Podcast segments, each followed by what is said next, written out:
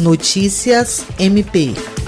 O Ministério Público do Estado do Acre, por intermédio da Promotoria Especializada de Defesa da Saúde, celebrou o termo de ajustamento de conduta TAC com os bares Seringal Bia e Tardezinha Grill e Fishes, visando a adequação dos estabelecimentos às regras sanitárias da Covid-19. O TAC foi proposto pelo MPAC em razão do recebimento de denúncias das redes sociais registrando o descumprimento dos protocolos sanitários, formulados por meio do decreto número 627/2020, pelos bares no último fim de semana, entre eles os disciplinamentos de evitar aglomerações e limitar a quantidade de pessoas na área de circulação no local. O descumprimento do compromisso implicará na aplicação de multa no valor de 50 mil reais por dia descumprido, além da proibição de funcionamento por 14 dias.